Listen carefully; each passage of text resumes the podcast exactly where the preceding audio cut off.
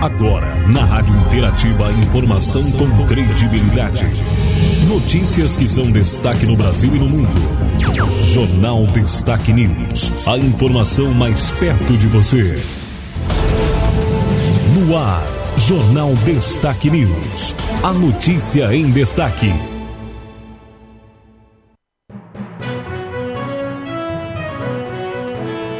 No ar, Destaque News, a notícia em destaque, edição dessa sexta-feira, hoje, dia 28 de outubro de 2022, estação primavera, estamos na lua nova, com mudança para a lua crescente na próxima terça-feira, dia 1 de novembro. A partir de agora, você acompanha os destaques dentro do jornal Destaque News. A apresentação, Cleude Matos, dentro do jornal né, Destaque News, você acompanha a nossa né, as principais notícias de hoje. A informação com credibilidade no Jornal Destaque News.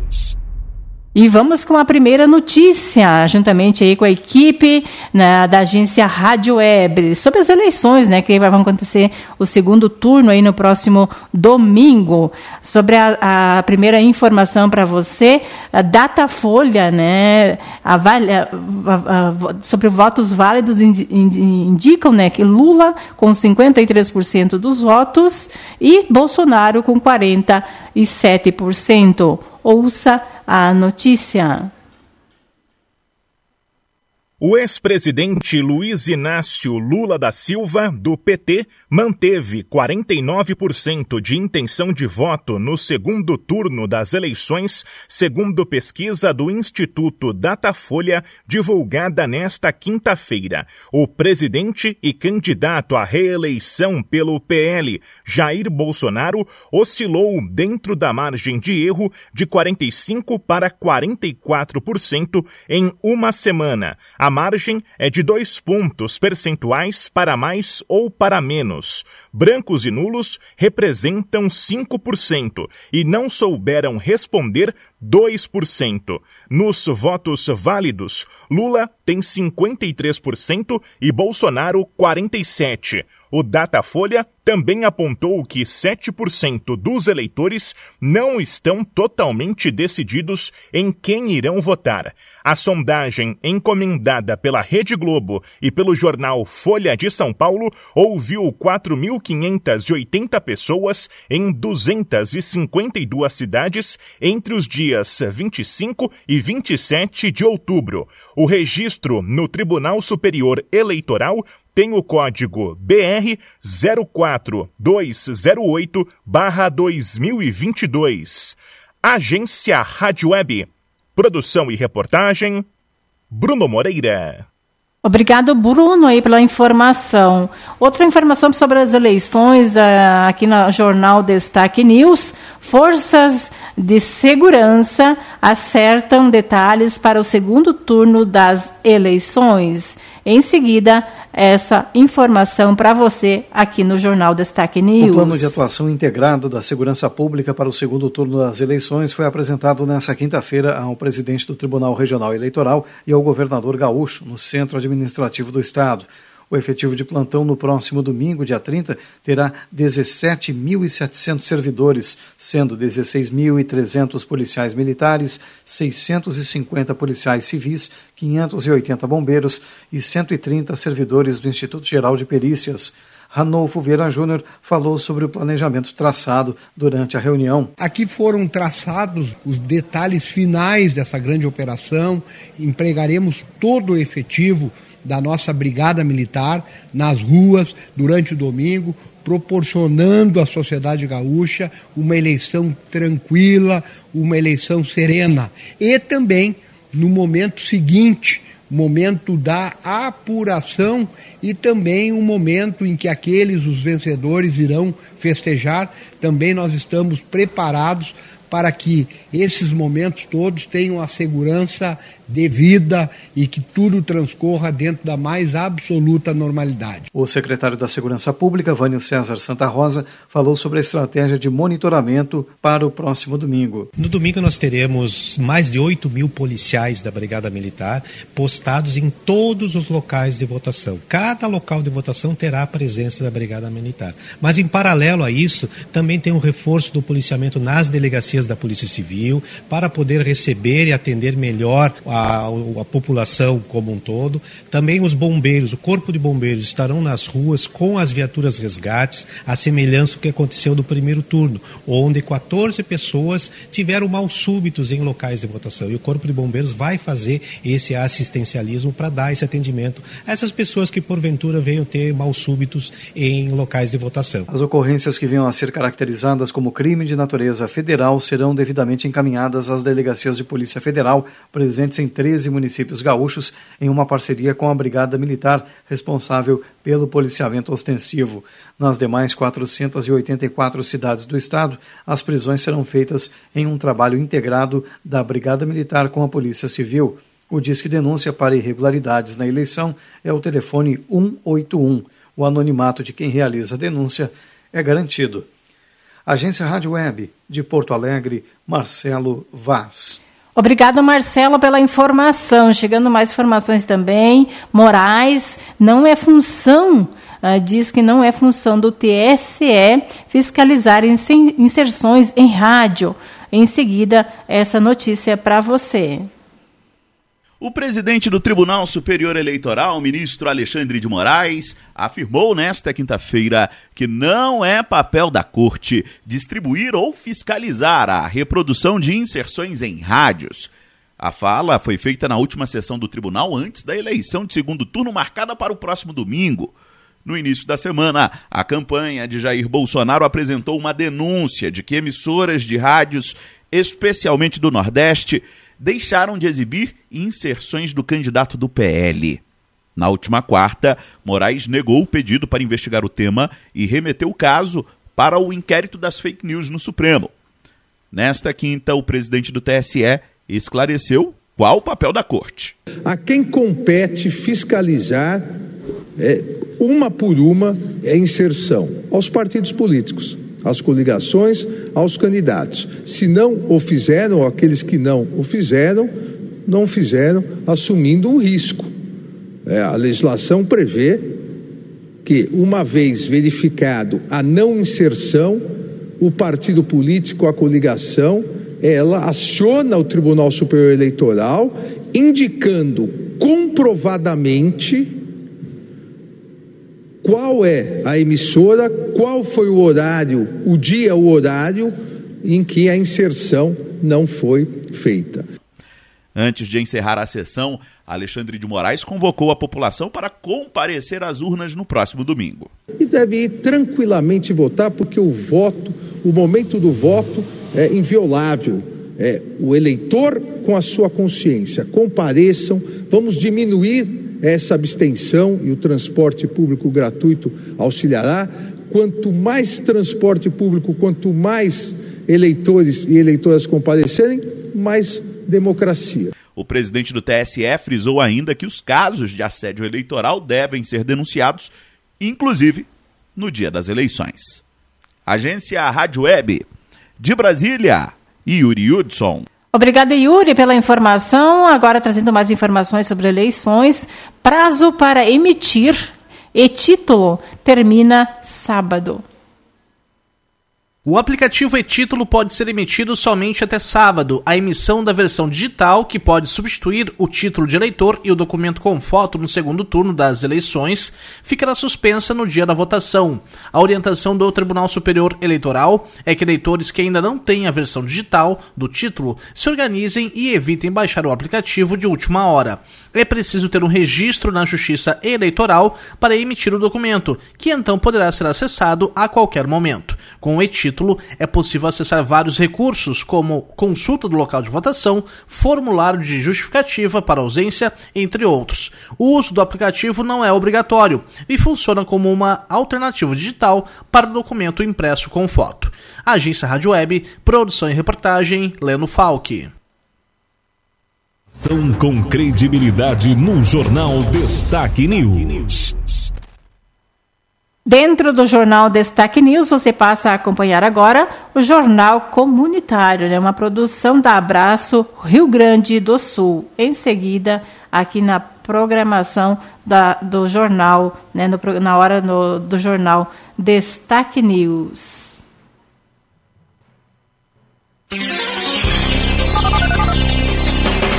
Está no ar a edição 2650 do Jornal Comunitário.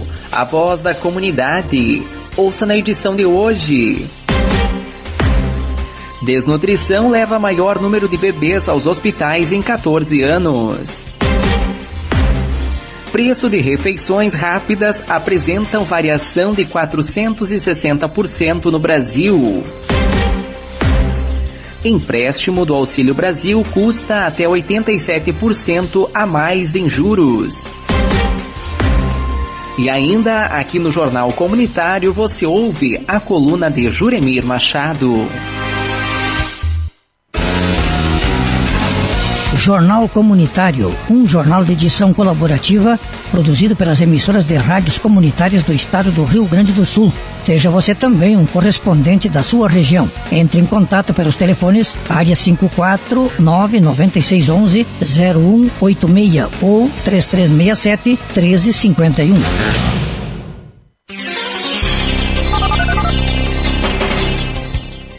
Falta de alimentação fez o número de internações de bebês saltar nos últimos 14 anos. Dados do Observa Infância com pesquisadores da Fundação Oswaldo Cruz para o Ministério da Saúde apontam que 2021 teve o maior número de registros desde 2008. Foram oito crianças de até um ano hospitalizadas todos os dias com quadros de desnutrição em números absolutos, 2.939 bebês dessa faixa etária precisaram ser internados no ano passado, uma taxa de 113 hospitalizados a cada 100 mil nascimentos. O índice cresceu 11% a partir de 2008, primeiro ano analisado pela pesquisa. Só em 2021, o número de internações aumentou 7%, com praticamente nove crianças hospitalizadas por dia com reflexos graves à saúde provocados pela fome. A região Nordeste concentra o maior número de casos, com 51% a mais do que a taxa nacional. Segundo Cristiano Boccolini, coordenador da pesquisa, há uma grande ocorrência de internações por desnutrição nas capitais, como Rio de Janeiro, São Paulo e Belo Horizonte, centros urbanos que detêm bolsões de pobreza e de crianças invisíveis ao sistema público. Da Rádio 2, Bernadette Druzian.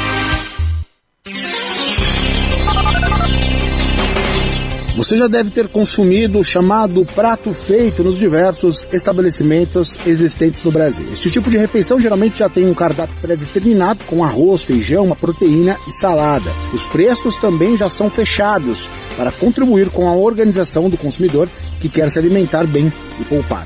Entretanto, é fundamental ficar atento, pois um estudo apontou uma disparidade de preços entre restaurantes e lanchonetes. Pesquisa realizada pela Proteste, Associação de Consumidores, em São Paulo, Rio de Janeiro, Salvador e Porto Alegre, constatou que há locais em que o preço do prato feito pode variar entre 10 e 56 reais. Ou seja, uma diferença de até 460%. Esses números mostram que seria possível comer a semana no estabelecimento mais barato com o valor apenas de um dia de refeição no local mais caro. A especialista em relações institucionais da Proteste, Mariana Rinaldi, explica o que influencia essa disparidade de valores. Movimentação da concorrência, a sazonalidade da produção, o preço dos fretes e dos combustíveis e a conjuntura macroeconômica. Até mesmo a região na qual um ponto de venda está localizado influencia o preço final dos produtos. Além disso, estabelecimentos mais sofisticados tendem a custar muito mais caro, mesmo estando localizados no mesmo bairro. Já os estabelecimentos mais simples, como padarias e lanchonetes, geralmente oferecem bons pratos a preços razoáveis. Mariana Rinaldi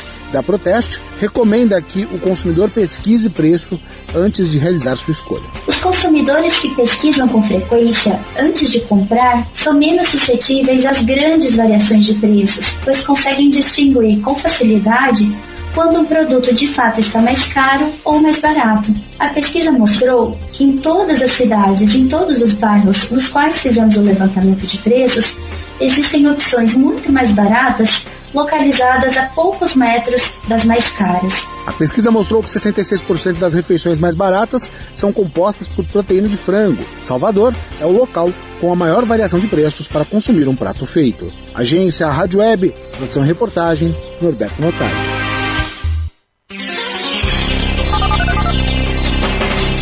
O valor pago em juros do empréstimo consignado do Auxílio Brasil pode custar 87% a mais do que outras modalidades de crédito com desconto direto na renda de assalariados dos setores público e privado ou de aposentados e pensionistas do INSS. A ANEFAC, a Associação dos Executivos de Finanças, fez um cálculo com base nas condições ofertadas pela Caixa Econômica, em que a taxa mensal é de 3,45%. O diretor de Economia da ANEFAC, Andreu Stoffer considera que é uma taxa acima dos demais consignados. O consignado de INSS, por exemplo, de aposentados, gira em torno de 1,94% ao mês.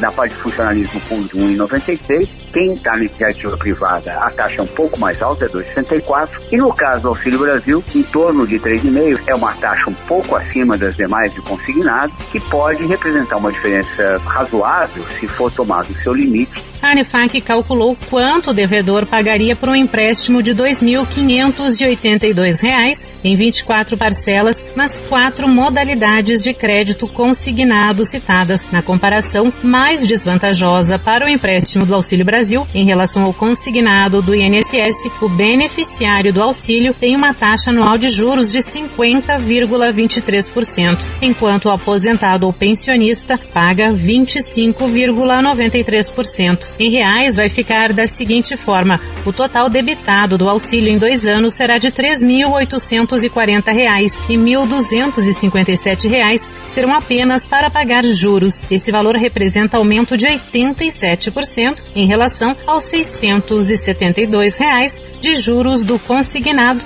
do INSS. Andrew lembra que esse crédito poderá fazer falta. Por outro lado, em caso de emergência, ele faria sentido. Tem uma, uma emergência com relação a remédio, por exemplo, uma geladeira, um fogão que precisa de um conserto, até mesmo troca, porque não tem mais conserto, não vale a pena. Então, nesse caso, quem recebe o Auxílio Brasil, e, e muitos desses que recebem não têm acesso ao crédito, inclusive, porque não tem uma ficha cadastral que permita um banco, por exemplo, emprestar. Às vezes nem tem né, um relacionamento bancário. O crédito consignado do Auxílio Brasil passou a ser ofertado aos beneficiários neste mês pela Caixa Econômica Federal e mais 11 instituições financeiras. Agência Rádio Web, produção e reportagem Sandra Fontela.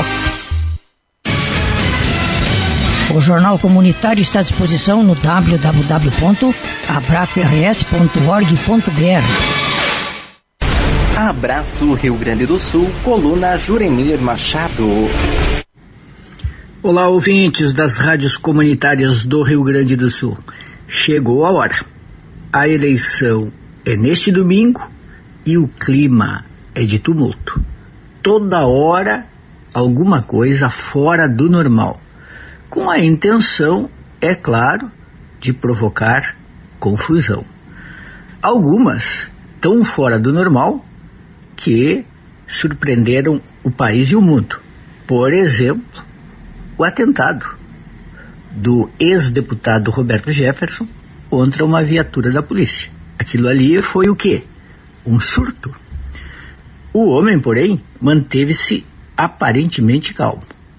A polícia, apesar de tomar 50 tiros e receber duas granadas, reagiu com uma calma jamais vista, o que suscitou nas redes sociais todo tipo de comentário.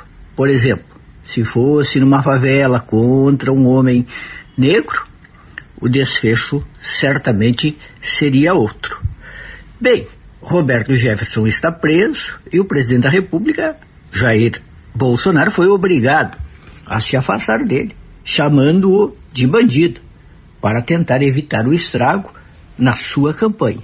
Não se sabe ainda se houve ou não prejuízo. No entanto, não foi uma boa notícia para Bolsonaro, que encontrou na tal história das rádios, as inserções da campanha bolsonarista que não teriam rodado em número completo em rádios do Norte e Nordeste, uma escapatória. Desviou o assunto. De repente já não se falava mais no episódio Jefferson e só se falava no episódio das rádios. O ministro Alexandre de Moraes, presidente do Tribunal Superior Eleitoral, arquivou a história. Disse que não tem fundamentos por falta de provas e das oito emissoras citadas, seis já rebateram. Mas isso é outra conversa. Parece que Bolsonaro está buscando desesperadamente uma justificativa para uma possível derrota ou um discurso para o resto da vida. Ou então, o que é muito perigoso, uma, um pretexto para não aceitar o resultado eleitoral.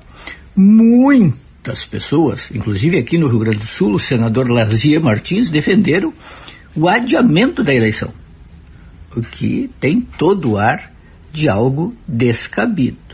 Fala-se mesmo em tentativa de golpe ou preparação do terreno para um golpe. É hora de botar a bola no chão e de pensar no seguinte: domingo, os eleitores brasileiros vão decidir quem eles querem para governar o país nos próximos quatro anos. Estão bem informados. Ainda tem, nesta sexta-feira à noite, um debate da Globo. Quem tem alguma dúvida ainda pode tirar essa dúvida.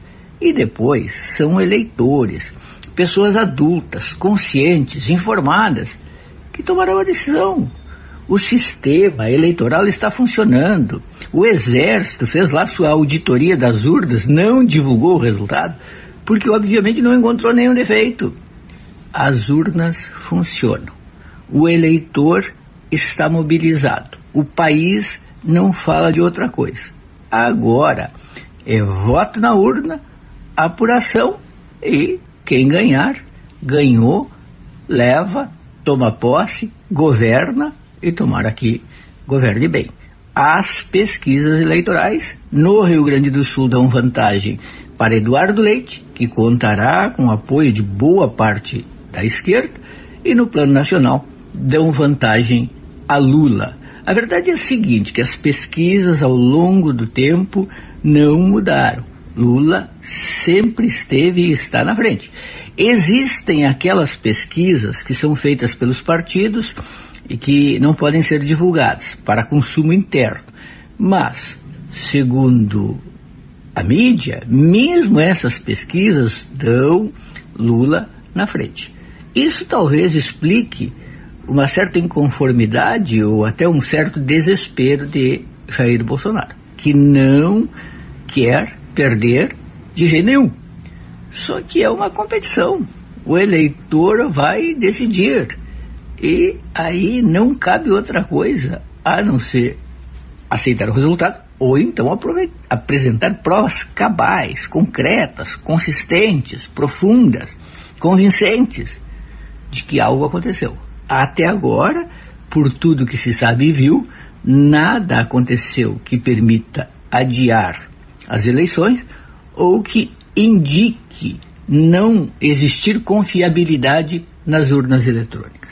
Então, caros ouvintes, é hora de se preparar, botar a roupa de domingo e ir votar. E depois esperar o final da tarde para o resultado. Domingo à noite saberemos qual o destino do Brasil. É a eleição mais importante desde a redemocratização, porque o Brasil ali vai dizer o que pretende para o seu futuro. Continuar ou mudar. Até a próxima. Um grande abraço. Apoio Cultural Água Rio Grande do Sul e Bancários de Santa Cruz do Sul e região. Novo relatório da iniciativa Tô no Mapa mostra a realidade de comunidades tradicionais no Brasil. Para cada comunidade, há ao menos três conflitos. A coordenadora Isabel Castro explica o objetivo do mapeamento. Tô no Mapa quer criar um mapa representativo para apoiar a criação de políticas públicas que garantam direitos territoriais, trabalho digno, qualidade de vida e bem-estar a essas pessoas. São 137 territórios de povos, comunidades e agricultores familiares cadastrados em todo o país. Quer estar no mapa? Converse com a sua comunidade. Baixe o aplicativo Tô no Mapa. Saiba mais no site www.tonomapa.org.br. Termina aqui mais uma edição do Jornal Comunitário, uma produção da Associação Gaúcha de Radiodifusão Comunitária e das rádios comunitárias do Rio Grande do Sul. Informando o que é destaque no Brasil e no mundo. Jornal Destaque News. A informação em destaque. Destaques locais. Reportagem especial. Reportagem especial. Aos ouvintes Rádio Interativa também, acompanhantes do site Destaque News, estamos presentes no evento do consórcio Machadinho da premiação ou das premiações, 16 premiação. E um evento que movimentou toda a região, todos os municípios inteiros participando. Vamos tentar algumas informações, algumas entrevistas para repassar para vocês. Estou aqui com a professora Sônia Inocente, que representa aqui é, a turma 99B, ou seja, nono ano, né? E também uma das representantes da Escola Castro Alves. Eu queria, Sônia, que você falasse sobre esse terceiro lugar. Pois é, terceiro lugar no concurso de redação. Queria que você falasse sobre essa premiação aí que você subiu ao palco para receber, para representar a escola, representar os alunos também. Como que você se sente diante disso? Eu estou muito orgulhosa e lembrando, né, que a nossa escola temos muitos alunos que fizeram redações incríveis, uh, escreveram muito bem, tanto a 99A quanto a 99B, teve redações excelentes. Aos nossos colegas, professores, que também não é só em língua portuguesa que a gente escreve, lê, então todos tiveram participação dessa premiação, todos os professores da Escola Castro Alves, os alunos foram muito bem nas redações, então eu estou muito feliz pela premiação, claro, e também agradeço a minha diretora por confiar em mim, né, mais uma vez no nono ano dando aula. E esperamos não subir só no palco, palco um ano, este ano, né? Vamos participar ano que vem, os próximos anos e vamos melhorar cada vez mais. E parabéns à aluna Amanda, que tirou né, o terceiro lugar, representando as duas turmas da nossa escola Castro Alves. Sônia, agradeço você, parabenizo você e todos os demais da escola, todos os alunos por todo esse trabalho envolvido e agradeço pela tua entrevista, pela tua participação e pelas informações levadas para os nossos ouvintes. Muito obrigada e tenha um excelente dia. Boa tarde.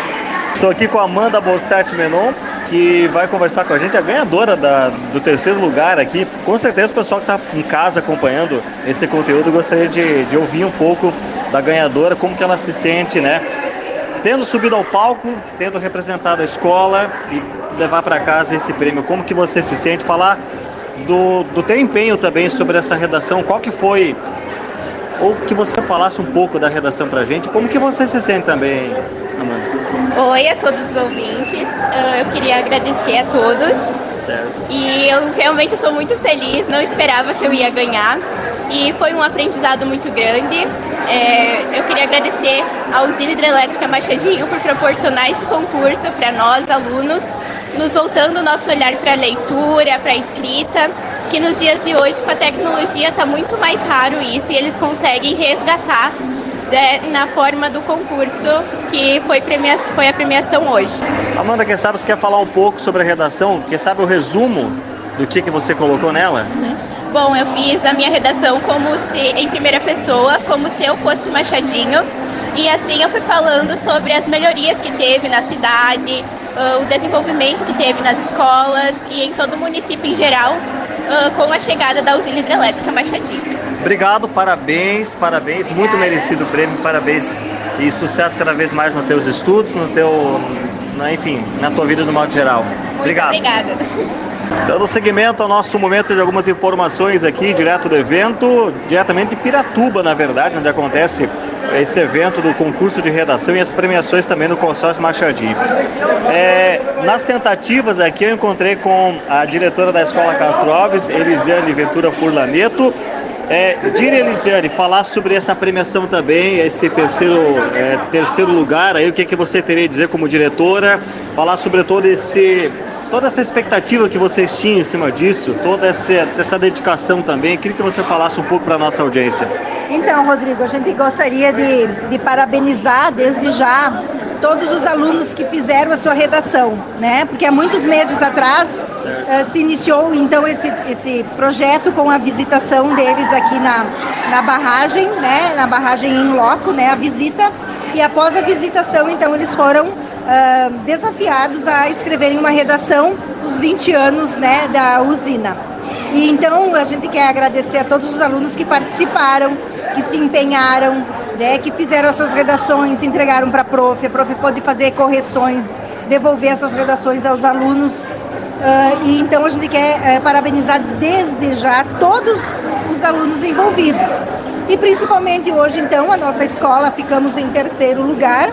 Parabenizar então a nossa aluna Amanda Borsati Menon, a qual foi a vencedora então do, da redação vencedora da escola e levando então para Machadinho, para a escola Castro Alves, uh, o terceiro lugar. Estamos muito orgulhosos dela e com certeza toda a escola assim está também. Nossa comunidade eh, em si, né, o município de Machadinho hoje esteve aqui muito bem representado.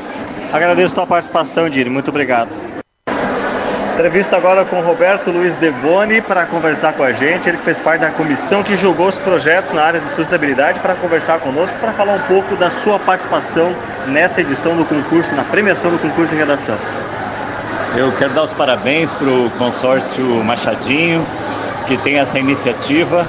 E nesse ano uh, eu fiz parte da gerência da usina durante muitos anos. E esse ano eu fui eu fui, escolhi, eu fui convidado para fazer parte da comissão julgadora dos projetos na área de sustentabilidade das escolas, em que quatro projetos foram escolhidos. É, muitos, muito bons projetos nessa área e cada projeto recebeu 100 mil, 10 mil reais para executar o projeto. Então, acho que os professores que apresentaram esses projetos, as escolas, os alunos envolvidos, enfim, toda a comunidade está de parabéns porque houveram 50 projetos inscritos, uma quantidade muito acima do que o consórcio imaginava que, que iria ser inscrito. Roberto, uma coisa que é interessante a gente perceber, eu estava presenciando em partes do evento aqui, é sobre a dedicação, a gente percebe a dedicação das escolas, né, dos alunos nesses projetos. É, isso é muito interessante também, né? Sem dúvida. E o que me chamou a atenção é que a presença das autoridades aqui do município, dos municípios que fazem parte do entorno do reservatório das Machadinho. A gente viu que o prefeito Machadinho estava presente, prestigiando a diretora da escola, prestigiando os professores e principalmente os alunos. Eu acho que essa postura dos políticos é muito louvável porque é uma iniciativa na área de educação. Aí é, reflete o comprometimento da administração municipal para com a educação. Roberto Luiz Deboni, muito obrigado pelas informações prestadas para a nossa comunidade, para a Rádio Interativa e pro, também para o site Destaque News. Muito obrigado. Eu também fico muito grato pela Rádio Interativa. Sucesso para vocês. Igualmente, muito obrigado. Acompanhantes da nossa matéria, estamos aqui com Ayrton é, Morgante, gerente do consórcio Machadinho, para falar também sobre sobre esse grande evento, 16 edição desse evento, né? Falar sobre esse evento, sobre as premiações e como que, que, que, Ayrton, como que você vê do modo geral, assim, o envolvimento das escolas, dos alunos. Queria que você falasse um pouco para nossos ouvintes. Bom, uh, primeiramente, né, acho que a gente tem que agradecer a todos os participantes. Foram dois anos de que a gente ficou distantes né, em função da pandemia. Uh, a gente fica muito contente de ver esse engajamento, enfim, de ver que essa chama não se apagou com esses dois anos. Fica numa alegria muito grande de ver a celebração desses alunos com os professores, o respeito, a, a contribuição mútua, o apoio, enfim, da, da, das prefeituras, né, que, que, dão o transporte, que fazem também com que esse evento aconteça, né. Uh, e para nós é uma satisfação muito grande poder estar celebrando um momento de educação, um momento de celebração de cultura, onde a gente tem a oportunidade de premiar esses jovens que se dedicaram aí ao, ao longo do ano em escrever sua redação. Né? Esse ano a gente teve também a, o Prêmio Escola Sustentável, que tem o viés ali de disseminar conceito de sustentabilidade, né? onde a gente teve a participação do, das crianças do ensino fundamental, que deram as ideias para que os professores fizessem os projetos e transformasse isso em realidade para que a gente pudesse hoje premiar os quatro projetos ali do Escola Sustentável. Né? Então, para nós é uma satisfação muito grande, de alguma forma, poder contribuir com a preservação do meio ambiente e principalmente com a educação dos municípios lindeiros ao Zinho. Sei também que o consórcio Machadinho apoia sempre muitos projetos dos municípios aí. E vejo também o, o, grande empenho por parte de vocês aí em apoiar projetos voltados para a educação falar um pouco para a nossa audiência sobre isso também? É, bem, é, né, nesse período de 20 anos aí da usina, a gente tem aí em torno de 450 projetos apoiados né, nos 11 municípios. É, são 14 milhões investidos né, por liberalidade, não é obrigação legal, então são investimentos que a gente faz por acreditar é, no desenvolvimento sustentável, enfim, nos projetos sociais e no engajamento das comunidades. Né. E a educação é tão importante que desse montante todo aí, 36% são investidos na área de educação, né? Então, para nós a educação ela é fundamental para que a gente possa ter no futuro pessoas com formação e consciência para que possam conduzir, enfim, uh, esse nosso planeta em termos de sustentabilidade, para que fique perene para as próximas gerações. Ayrton, uma satisfação ter conversado contigo. Muito obrigado pelas informações aí. Obrigado a todos.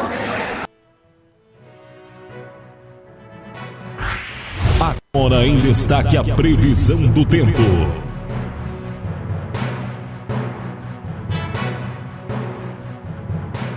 Previsão do tempo para você no Jornal Destaque News. Seguimos aqui na, na, na programação do Jornal Destaque News. Sexta-feira será ensolarada e quente no Rio Grande do Sul. Máximas devem ficar próximas de 30 graus em várias cidades. Tarde de sexta-feira será quente em diversas cidades gaúchas. O Rio Grande do Sul terá um dia de sol e calor nesta sexta-feira, com amplos períodos de céu claro na maior, na maior parte do estado. Nuvens esparsas até aparecem, especialmente ah, mais ao norte gaúcho, pela atuação de áreas de estabilidade sobre Santa Catarina e Paraná. O dia amanheceu né, ah, com, ah, com a menos né, e até um pouco de frio em certas localidades. Conforme a Metsul, o sol e o ar seco, por outro lado, né, proporcionam aquecimento rápido, fazendo com que a tarde seja de calor, né, ah, né, seja uma tarde quente hoje, nesta sexta-feira. E a segunda, as informações da Cotrel, a previsão do tempo. Nesta sexta-feira, ah, sol com algumas nuvens, não chove. Para amanhã, sábado, dia 29, sol e aumento de nuvens da manhã, pancadas de chuva à tarde e à noite. 5 milímetros, a previsão segundo a Cotrel para amanhã.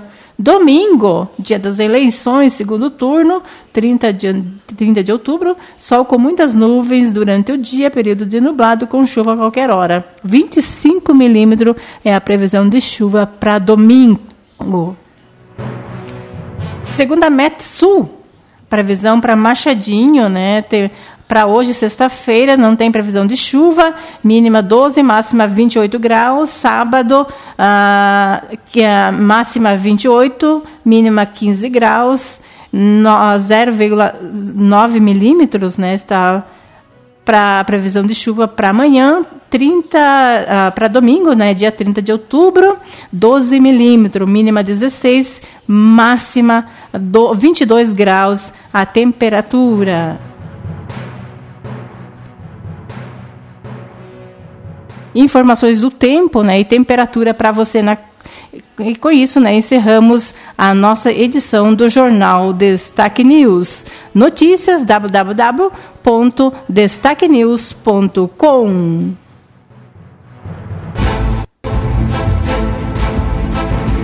Termina aqui mais uma edição do Jornal Destaque News.